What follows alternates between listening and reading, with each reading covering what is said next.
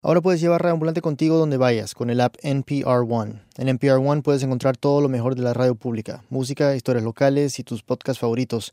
NPR One te acompaña mientras manejas, preparas la cena o ordenas la casa. Encuentra NPR One o NE en tu tienda de apps. Bueno, esto comenzó cuando con mi hermano encontramos una caja con muchos cassettes. Este es Dennis Maxwell. Seguramente lo han escuchado en episodios anteriores de Radio Ambulante. Yo había viajado a ver a mi familia, a Chile, y mi hermano aprovechó para pedirme que le ayudara a moverse de casa. Era una tarde de verano en Santiago, de mucho calor. Estábamos sacando un montón de cajas polvorientas que mi hermano tenía almacenadas por muchos años en un closet en casa de un amigo. Cuando a él se le ocurrió abrir una de estas cajas para ver qué tenía, y adentro había al menos 20 cassettes con sus cajas y sus etiquetas todas escritas a mano. ¿Y supo inmediatamente qué había en esos cassettes? Eh, me vino una gran emoción porque yo daba por perdidas estas cintas. Hola, ¿qué tal? ¿Cómo están? Eh, bueno, empiezo saludándolos como siempre, todos uno por uno. Estaba grabada ahí toda su niñez, y reescucharlos revivió sensaciones y recuerdos de un periodo muy complicado, uno que Dennis ya veía como algo muy ¿Cómo lejano. están ustedes? Mamá, espero que también me escuche. ¿Cómo están? Un periodo que marcó de forma definitiva a su familia. Ahí las tengo. Las estoy abriendo. Bienvenidos a Radio Ambulante desde NPR. Soy Daniel Alarcón. Desde el año 76 al 86, el papá de Dennis estuvo exiliado, viviendo fuera de Chile. Y para Dennis, esta voz Nada, le voy a pedir que no se demore nuevamente tanto tiempo en escribirme. Otra vez era lo único que tenía de su padre. meses. Eh, esta cinta va, si bien no dice nada demasiado. En 1973 mi papá trabajaba en el canal de televisión, en el canal 9, que era el canal de la Universidad de Chile. Un canal eminentemente de izquierda en los años de la Unidad Popular, que fue como se le llamó al gobierno socialista de Salvador Allende. En septiembre de ese año hubo un golpe militar y de repente Chile se volvió un país muy violento. Mi padre se acuerda bien del estrés de esos días justo después del golpe. Ya desde el primer día nos empezamos a enterar de que habían muerto, de que habían desaparecido, etcétera. Comenzaron a buscar a compañeros de nuestro canal. En realidad, y creo que comenzaron a buscarnos a muchos. Ya para el tercer, cuarto día, mi papá se enteró de que habían matado a mucha gente amiga. conocidos míos, gente cercana a, a mí y a, a- a nuestra familia. Y empecé a preocuparme, dándome cuenta de que la situación era dura. A los 10 días, mi papá llegó a la casa y le dijo a mi mamá que teníamos que irnos del país. Y eso para mí fue como que se me vino el mundo encima porque todo fue un, un encadenamiento de cosas muy fuertes. Bueno, y lo más cercano para salir de Chile era cruzar la cordillera de los Andes y refugiarse en Argentina. Pero era tan peligroso en ese momento para mi papá estar en Chile que él decidió irse primero.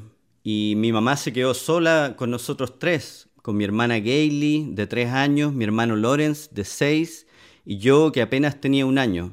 Desarmó la casa lo más pronto que pudo, dejó algunas cosas donde su hermana y otras donde su mamá. Y armó Unas bolsas marineras que hice a máquina de lona para llevar lo que más pudiera de ropa, eh, ropa de cama, servicio, lo que más pude llevarme. Un mes después de que mi papá se fue, arrancamos todos. Y mi mamá me cuenta que nos fuimos en un bus, en un viaje que duró un, día y medio. Y mi mamá se acuerda de que cuando llegamos a Portillo, un pueblo todavía al lado chileno, se puso a nevar muy fuerte y eso dificultó el viaje porque estuvimos ocho horas parados en, en Portillo con mucho frío y subidos en esta micro chica y yo con ustedes tres fue bien pesado.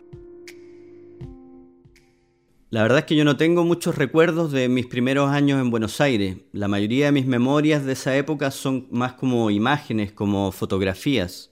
Pero una de las pocas cosas que sí me acuerdo era de un personaje que mi papá se inventó, el abuelo. Mi papá trabajaba en una fábrica y cuando llegaba de su trabajo, era bastante pesado y llegaba cansado. Yo exageraba un poco también la nota del cansancio para poder jugar con ustedes de una manera más lúdica y, y- y distinta. se iba a su cuarto, supuestamente a dormir, pero como a los cinco minutos de haberse ido, salía de su cuarto un anciano, maquillado. Con polvos talco en el pelo y no me acuerdo qué otras cosas me ponía, creo que me dibujaba con un lápiz unas, unas arrugas más pronunciadas en la cara y se ponía un sombrero, unos pantalones distintos, un chaleco como de traje antiguo. Y aparecía el abuelo que era en realidad un contador de aventuras. El abuelo era un eterno viajero, siempre andaba recorriendo alguna parte del mundo y metiéndose en algún lío. Y cuando lo pienso ahora, es como un presagio de lo que vendría. Con el abuelo hacíamos de todo, hasta me acuerdo que una vez volvimos a Chile. Les contó a ustedes que había ha conseguido un globo aerostático y con el cual se podía cruzar la cordillera y con el cual podrían ir a pasear a Chile. Y juntamos unas sillas de paja que teníamos. Puse las cuatro sillas y los invité a ustedes que eran pequeñitos, tú eras el más pequeño evidentemente, tú tenías cuánto, unos tres años. Los invité a subirse ahí al, al globo. Haciendo todo un teatro de que íbamos a volar primero lo encendimos, se calentó, se hinchó el globo y este, las sillas eran el canasto en el cual íbamos a navegar. Y yo creo que mi vértigo viene de ahí. De pronto venían unas ráfagas de viento que nos hacían perder el equilibrio. Yo les iba contando lo que íbamos viendo, ustedes se posesionaron tanto que creo que en verdad veían lo que íbamos viendo hacia abajo. Y cruzamos toda Argentina desde Buenos Aires, luego cruzamos la cordillera de los Andes que es inmensa y grande, ¿no? Alcanzábamos incluso a sacar hielo de las puntas de los cerros para poder este, refrescarnos porque era verano muy caluroso. Y hasta llegábamos a Chile. Y cuando volvimos... Y ustedes salieron corriendo a contarme a mí, al papá, al padre, a contarle el viaje que habían tenido con el abuelo. Y les cuento esto porque quiero que entiendan cómo era mi papá y para que entiendan cuánto puede un niño extrañar a un papá como ese. En el 76, solo tres años después de haber salido de Chile, nos pilló otro golpe de Estado, esta vez el de Argentina. El chileno que encontraban en las calles de Buenos Aires lo metían preso sencillamente por ser chileno. Y bueno, uruguayos y brasileros también. Mi papá ahí empezó a ver cómo podía irse y una amiga de la familia que se había refugiado en Francia hizo las gestiones a través de las Naciones Unidas para ayudarnos a salir de Argentina pero solo nos ofrecieron un solo pasaje para ir a París. No teníamos la plata para pagar por los demás, así que mi papá, que era el que corría mayor peligro, viajó a Francia con la idea de allá trabajar y juntar el dinero para poder llevarnos a todos. Mis hermanos, mi mamá y yo volvimos a Chile, a Santiago. Esta vez salimos nosotros primero para mí hay como una fotografía muy dolorosa, que fue el día que viajamos nosotros de regreso a Chile en tren y tu padre nos fue a dejar, por supuesto, a la estación y era un día que estaba lloviendo. Lo último que recuerdo es haberlos visto a través de la ventana del tren mientras el tren iba partiendo y en Argentina empezaba a llover. Entonces era muy como significativo el hecho de que tu papá estaba abajo y nosotros todos arriba del tren despidiéndonos y corrían las gotas por el vidrio. Y yo los veía a ustedes adentro con sus caras de pena, de medio llorosos, y a mí también que se me caían las lágrimas parado ah, en el andén mirándolos irse. Era 1976 y no volvería a vivir con mi papá por una década. Los primeros años de vuelta a Chile me costaron mucho, tanto así que con solo seis años mi mamá me llevó donde un psicólogo y ahí me diagnosticaron una fuerte depresión. Me acuerdo que lloraba mucho, lloraba mucho en el colegio. Los profesores ya no sabían qué hacer conmigo y me sacaban del salón. Y me acuerdo de estar solo en el patio del colegio mientras mis compañeros seguían en la clase. Y claro, no solo fue difícil para mí, que era el más chico, sino para todos en la familia. Para mí fue doloroso en el sentido de que, por ejemplo, me acuerdo que Lorenz, que era el mayor, eh, me dijo un día, mamá, como ahora no está mi papá con nosotros, yo te voy a ayudar. Y eso para mí fue doloroso,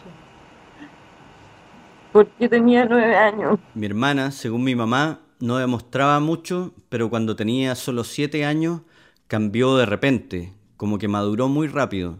Y se puso demasiado responsable en su colegio, en la casa algo que para una niña tan pequeña no era nada normal. Según mi mamá, planificaba sus hasta las peleas con las amigas, las escribía en un papelito, todo lo que iba a hacer al día siguiente. Mi papá intentaba superar la distancia con unas cartas. Me acuerdo unas cartas larguísimas. Mi mamá nos las leía a la hora de cenar o antes de ir a acostarnos.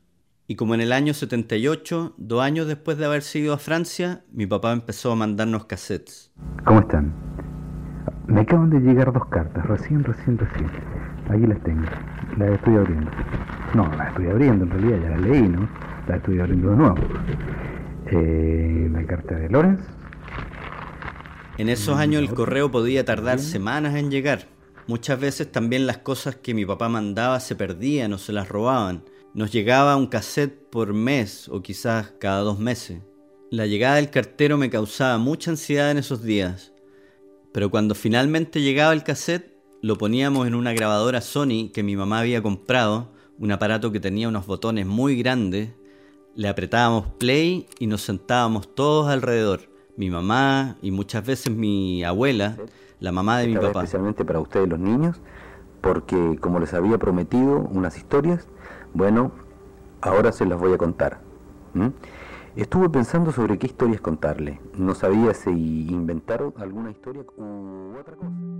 Este es mi hermano Lorenz. Él nos mandaba estos tapes que él grababa con su voz, ¿no? en que nos íbamos también contando lo que él iba descubriendo de la sociedad francesa, eh, de las ganas que tenía de vernos. ¿no? Y en estos tapes nos iba contando también cuentos, y historias que él, que él inventaba. Y en esas historias se escuchaba la personalidad de mi papá. Pero les voy a contar un poco este, qué viaje hice por, por España. Fui con amigos en auto. Ah, y a los niños especialmente tengo que contarles que justo cuando yo me estaba preparando para hacer el viaje este a España, alguien no saben quién llegó por aquí, que llegó a visitarme.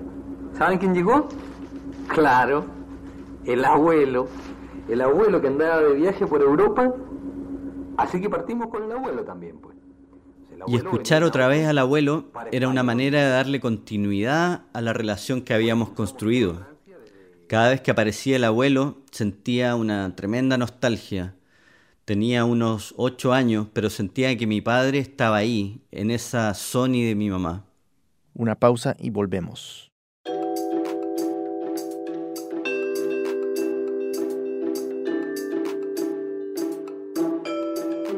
Ok, antes de volver al programa, aquí en Estados Unidos hay un nuevo presidente y hay cosas que están pasando muy rápido. El NPR Politics Podcast te mantiene al tanto, con dos episodios nuevos por semana. No importa cuál sea tu rutina, haz que NPR Politics sea parte de ella. Suscríbete o escucha desde el app NPR One o en npr.org slash podcast.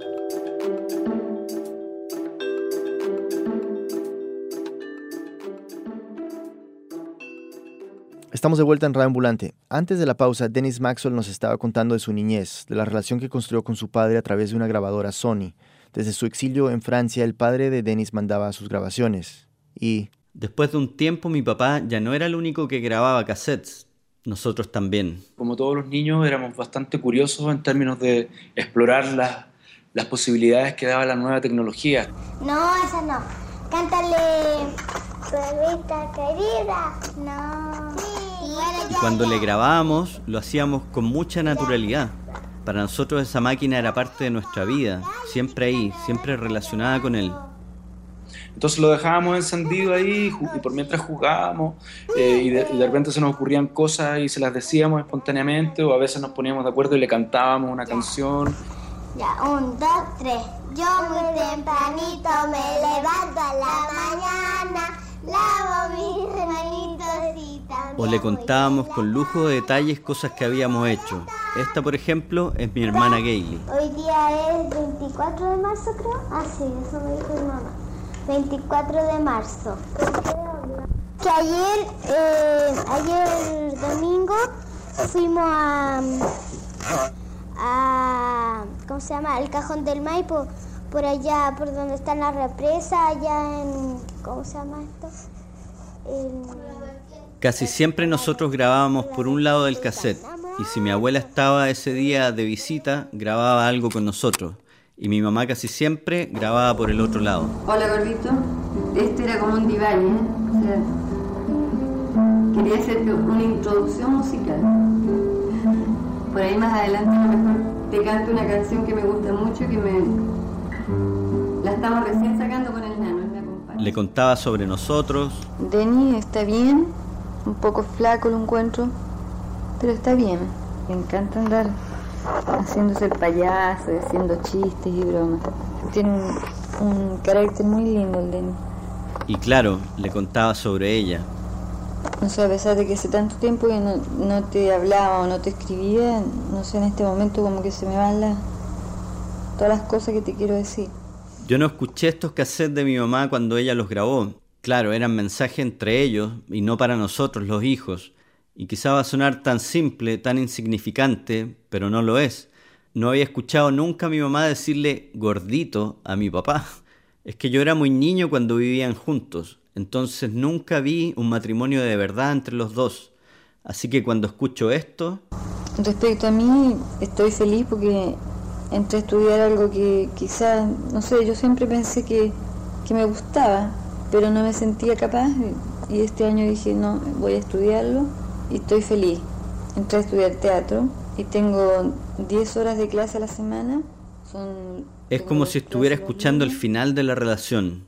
Cuando dice estoy feliz, ya me imagino cómo debe haber sonado para mi papá. Sonaba a yo me quedo, a yo no me mudo a Francia, a mis hijos y yo nos quedamos en Chile. Si bien la relación de mis padres ya tenía problemas antes de que mi papá se fuera a Francia, sin duda que la distancia debilitó aún más la relación.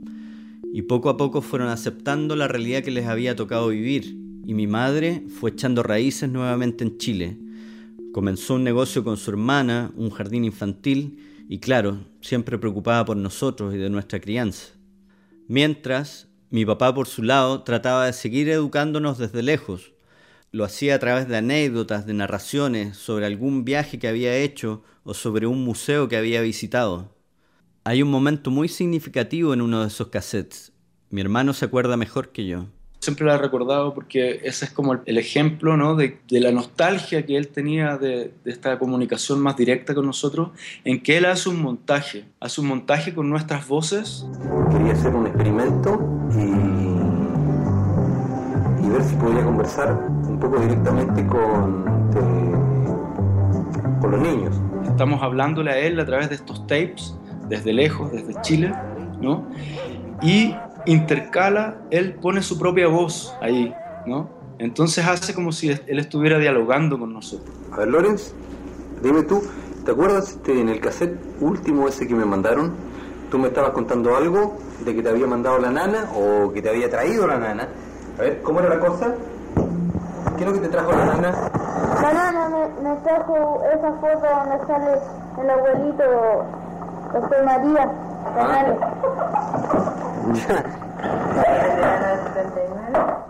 Hacer este montaje que mi padre hizo con la tecnología que tenemos hoy no costaría mucho, pero con los aparatos que él tenía en esos años era muy difícil. Se consiguió una grabadora de doble cassette, una overlay, especialmente para hacer este tipo de ediciones. Me hacía sentir más cercano a ustedes, más partícipe con ustedes y que seguramente me daba a mí mismo una satisfacción eh, tal como para sentirme un poco mejor en este castigo que era el exilio. Pero lo he hablado con mi hermano y ambos coincidimos en que seguro había algo más ahí. Estaba reclamando su lugar. Y esta añoranza, ¿no?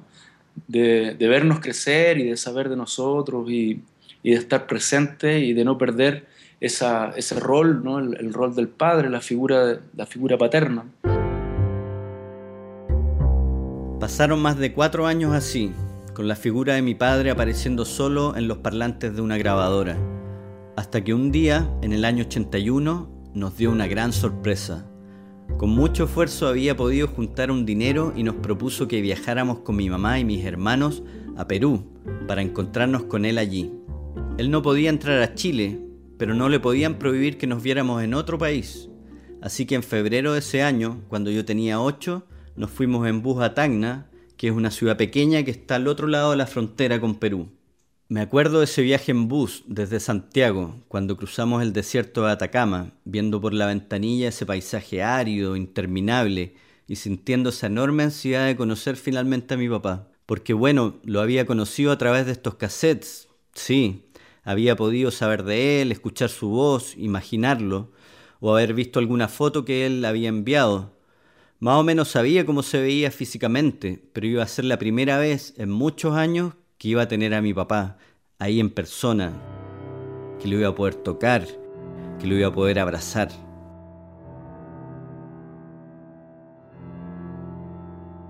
Me acuerdo muy claramente de la espera. Habíamos quedado de vernos en la plaza central de Tacna. Estábamos mis dos hermanos, mi mamá y yo parados ahí, en la mitad de la plaza, esperando.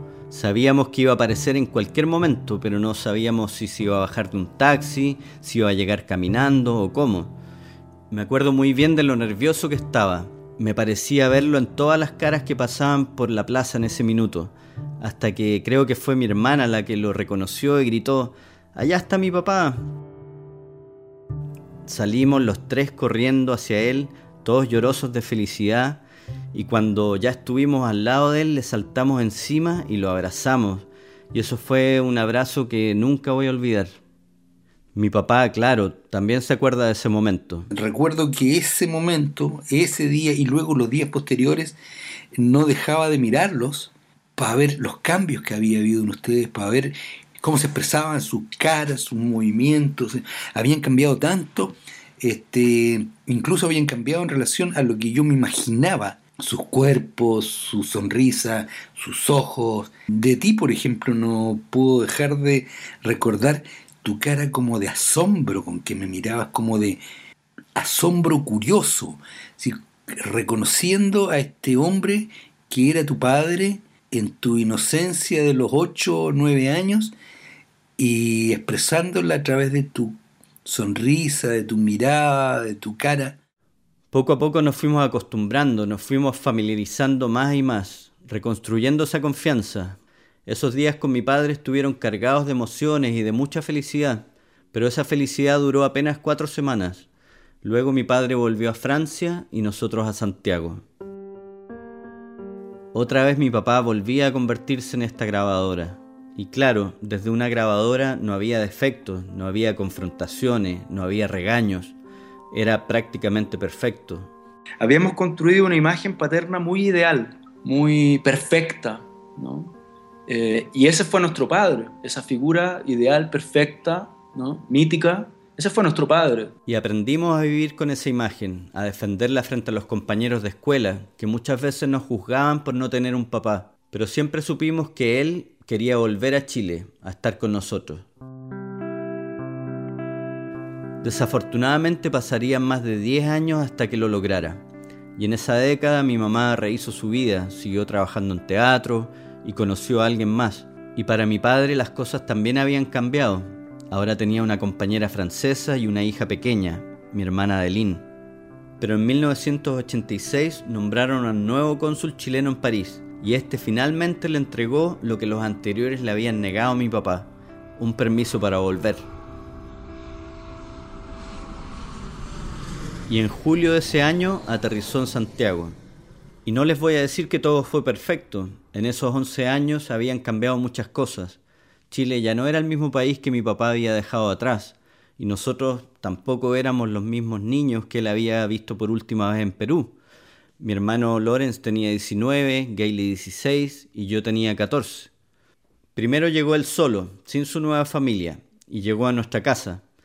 Fue emocionante y extraño tenerlo tan cerca. Hablábamos largo, sin el límite de tiempo que te daba el cassette, que duraba 60 minutos. A veces hasta madrugábamos conversando. Parte de mí no podía creer que lo tenía enfrente, y también me costó entender que su regreso no significaba que nuestra familia se había reconstruido. Quizás eso fue lo más duro. Y su retorno tampoco fue permanente. Quizás no se acostumbró al nuevo Chile, no sé. Se separó de su pareja francesa y en 1991 se fue a vivir a California. Dos años después lo seguí, quería estudiar, y fue la primera vez que vivimos juntos de verdad. Yo tenía 21 años. No fue nada fácil. Yo estaba acostumbrado a una vida muy autónoma, muy libre, y mi papá quería ejercer su rol de padre, quería tener autoridad sobre mí, y no nos funcionó. Tengo mucha responsabilidad ahí también, hay que ser justo. Yo era un chico muy rebelde. Ahora han pasado más de 20 años. Mi padre volvió a Chile y yo me quedé en California. Estoy casado y tengo un hijo. Él ya es un hombre mayor, de la edad que nos imaginábamos que tenía cuando hacía el papel del abuelo, ese personaje inventado que nos entretenía tanto de niños. Y cuando nos visita, lo veo tirado en el piso jugando con mi hijo. Y es el mismo que era conmigo y con mis hermanos. Juguetón, cariñoso, lleno de historias. Ya es el abuelo, pero el abuelo inventado tenía aventuras imaginarias. Este en cambio las ha vivido. Durante toda esta historia me he referido a él como papá, pero debo confesar algo. En la vida real no me sale tan fácil esa palabra, no sé por qué. Le digo Alberto.